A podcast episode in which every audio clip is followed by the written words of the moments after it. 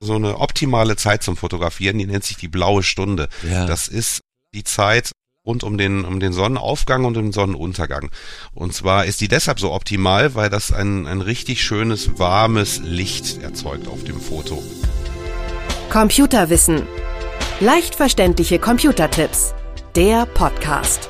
Klassische Fehler bei Fotoaufnahmen. Das ist unser Thema heute. Ich bin Uli Harras und verbunden mit der Chefredaktion von computerwissen.de, dort mit Markus Sieg. Hallo Markus. Hallo Uli. Ja, also was sind nun die klassischen Fehler bei Aufnahmen? Ich denke so an Gegenlicht oder Augen zu. Ich glaube, da hast du noch mehr auf Lager. Ja, du hast schon schon zwei typische Fehler genannt. So was, was mir so als erstes auffallen würde, sind unscharfe Bilder. und das ist ja so so ein bisschen der Klassiker. Und da gibt's eigentlich so zwei Gründe, warum Bilder unscharf werden. Und zwar äh, Voraussetzung dafür ist, ist, dass das Umgebungslicht einfach nicht gut genug ist. Und mhm. wenn man dann äh, dann versucht, die Kamera das auszugleichen, indem sie eine längere Belichtungszeit wählt. Heißt also, das, ah. das Foto braucht ein bisschen länger, um, um sozusagen fertig zu werden. Und in dieser Belichtungszeit, wenn sich da etwas bewegt, sei es zum Beispiel der Fotograf, der seine Kamera nicht ganz ruhig hält oder jemand sich auf dem Motiv bewegt, dann wird das Bild unscharf.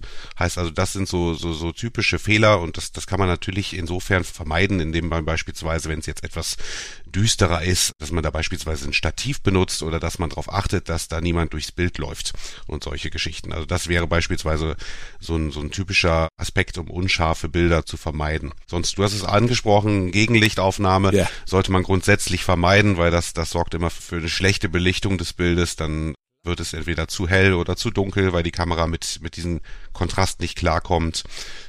Und Augen zu, ja, das ist im Prinzip so ein Klassiker bei Porträts oder Gruppenaufnahmen.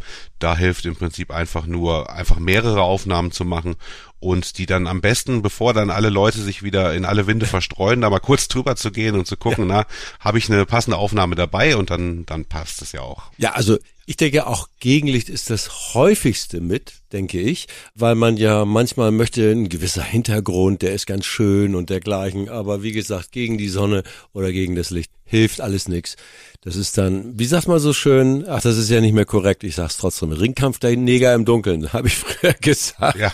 das ist nichts mehr mit. Genau, das ist das klassische Silhouettenfoto, ja. das man dann bekommt. Das geht genau. auch. Das geht auch, wenn man das haben möchte. Kann ganz wenn man das haben möchte, auf jeden Fall, genau. Nur wenn es dann nicht gewollt ist, man eigentlich ein klassisches Porträt haben möchte, dann ist man dann damit leider etwas unzufrieden. Das, das klappt nicht im Gegenlicht. Viele fotografieren ja heute nur noch mit dem Handy. Gibt's da spezielle Dinge zu beachten? Ja, grundsätzlich sind Smartphones eigentlich so so gut geworden, dass die durchaus als als Kompaktkameraersatz taugen. Mhm. Allerdings gibt's Einschränkungen. Also was man jetzt beispielsweise nicht machen sollte, wäre jetzt die, die Zoom-Funktion zu benutzen. Ah. Also man kennt das jetzt von, von klassischen Kameras, da dreht man einfach am Objektiv, um die Brennweite zu verändern, um, um ein Motiv näher ranzuholen.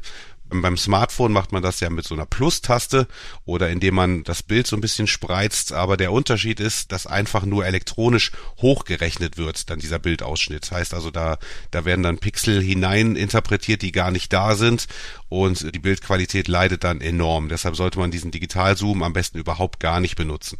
Also da sollte man die Finger von lassen. Ja. Ansonsten, wie gesagt, also bei Handyaufnahmen gilt eigentlich das Ähnliche wie bei klassischen Kameras aufpassen, bei schwierigen Lichtsituationen, da sind Handys, kommen die schnell an ihre Grenzen, bei Gegenlichtaufnahmen auch. Und ansonsten gilt eigentlich die gleichen Tipps wie bei normalen Kameras. Ja, ich denke auch immer, von wichtigen Geschichten drei, vier, fünf Aufnahmen machen, das schon günstig halt, dass man hinterher ein bisschen was auswählen kann. Ähm, genau, ja. Ich komme auf das Riesenthema Hintergrund zu sprechen. Auch ja. das ist so ein kleines Universum, oder?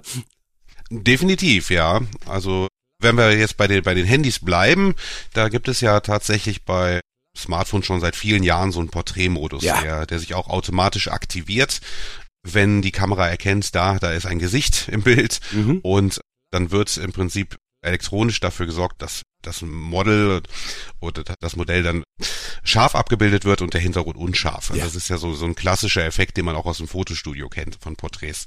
Und das klappt eigentlich auch ganz gut. Allerdings muss man da ein bisschen drauf aufpassen, dass der Hintergrund auch entsprechend ist. Ja. Heißt also, dass die Personen, die sie fotografieren wollen, die sollte immer so ein paar Meter Abstand halten von der Wand beispielsweise oder von einem Baum, dass das die Kamera leichter hat, das freizustellen. Und zweitens sollten so Hintergründe auch nicht zu unruhig sein. Heißt also, wenn es beispielsweise eine extrem bunte Wand ist oder sowas, Ja. dann wirkt das Bild sehr, sehr unruhig und das, das Bild funktioniert dann auch nicht richtig. Aber ansonsten, wie gesagt, ist der Portrait-Modus eigentlich sehr schön, auch so für klassische Urlaubsfotos, bei denen man jetzt beispielsweise andere, seine Familienmitglieder vor Attraktionen, Sehenswürdigkeiten fotografiert. Da kann man das schon sehr gut nutzen.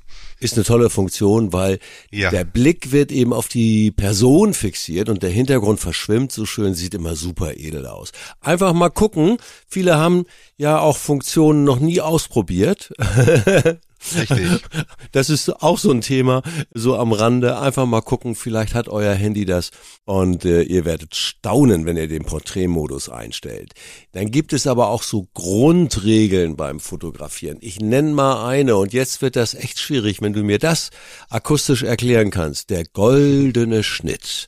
Was bedeutet das? Ja. Hört man immer wieder. Richtig, das ist so eine, so eine alte Fotografenregel, also die, die besagt, dass das Hauptmotiv bei einem Foto nicht zentral in der Mitte sein sollte, weil das Bild dann nicht harmonisch aussieht, sondern möglichst so ein bisschen seitlich versetzt und nicht einfach irgendwie seitlich versetzt, sondern da gibt es dann eine ganz konkrete Regel. Also Ähnliches wie der goldene Schnitt ist die Drittelregel. Das ist eigentlich sozusagen so eine, eine etwas abgeänderte Form. Die besagt also beispielsweise, dass man jetzt ein, ein Motiv in drei Ebenen teilt, und zwar in der horizontalen und in der vertikalen. Und an diesen Schnittstellen, da sollte möglichst das Motiv dann platziert werden. Ich, ich kann das mal an einem ganz praktischen Beispiel erklären. Gerne. Wenn man jetzt beispielsweise jetzt eine Dorfkirche fotografiert, Ja. dann ist ja so dieses klassische Motiv ist dann die, der Kirchturm. Ja. Und der sollte dann, wie gesagt, nicht in der Bildmitte platziert werden, sondern dass äh, die Kamera sollte so gehalten werden, dass das genau an dieser Drittelkante dieser Kirchturm dann entsteht. Und so hat man ein sehr schönes harmonisches Foto und das nicht so gedrungen wirkt, als wenn wenn der Kirchturm genau in der Mitte ist. Also das ist im Prinzip so ein klassischer Fehler, der der oftmals gemacht wird. Und da ist jetzt wirst du wahrscheinlich, ich nehme deine nächste Frage vorweg, wie wie kann man denn das überhaupt sicherstellen, dass das so funktioniert? Ja. Da gibt es einen ganz einfachen Tipp. Also bei jeder Kamera und auch bei jedem Smartphone gibt es in den Einstellungen die Möglichkeit, so ein Gitterraster anzeigen zu lassen. Ah. Und anhand dessen, da ist, da wird genau so dieses Drittelteilung angezeigt und die kann man dann nutzen, um das Motiv so auszurichten, dass das genau an diesen Schnittstellen ist. Und schon mit dieser ganz einfachen Änderung, dass man, dass man die Perspektive etwas verändert, hat man ein wunderschönes Foto. Und abschließend natürlich der Tipp, im Internet äh, kann man das wunderbar googeln und sich Beispielbilder ja angucken. Das richtige Licht, also morgens, mittags, abends, was tippst du? Ja. Oder was also, weißt du? nee, tippst ja nicht, oder was rätst du? Ja, morgens und abends sehr gut, mittags schlecht, um es mal ganz kurz zusammenzufassen. Also es gibt so eine optimale Zeit zum Fotografieren, die nennt sich die blaue Stunde. Ja. Das ist die Zeit rund um den, um den Sonnenaufgang und den Sonnenuntergang. Und zwar ist die deshalb so optimal, weil das ein, ein richtig schönes, warmes Licht erzeugt auf dem Foto.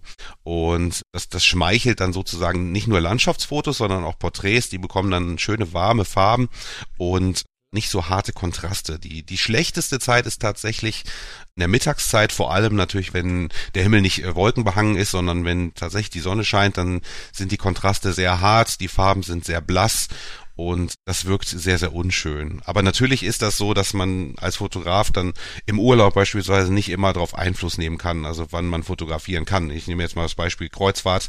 Man ist jetzt irgendwie drei Stunden an, an einem Ort, dann Genau. kann man natürlich, hat man keine Möglichkeit, dann bis abends zum Sonnenuntergang zu warten, um zu fotografieren. Dann, dann ist das dann so. Da muss man es nehmen, wie man es kommt. Wenn man aber die Möglichkeit hat, jetzt ein richtig schönes Motiv, das einem wirklich wichtig ist zu fotografieren, dann sollte man das möglichst morgens oder abends machen. Dann liege ich ja intuitiv richtig. Wir machen häufig im Urlaub eher abends so die Porträt, die klassischen Sachen, dass man sich mal am Strand aufnimmt oder dergleichen. Genau, Das macht man dann, wenn die Sonne untergeht. Das gibt dieses, dieses immer dieses schöne Licht, denke ich. Ja, Genau, genau. genau richtig, wenn man, wenn man dann losgeht. Übrigens auch immer eher am Ende des Urlaubs, wenn man schon ein bisschen gebräunt ist. Na, Genau, dann sieht's besonders schön aus, richtig. wunderbar. Vielen herzlichen Dank, Markus, für die tollen Tipps. Sehr gerne. Markus Sieg war das aus der Chefredaktion von computerwissen.de. Ich freue mich aufs nächste Gespräch. Danke für die Einladung. Tschüss, Uli. Tschüss. Computerwissen. Leicht verständliche Computertipps. Der Podcast.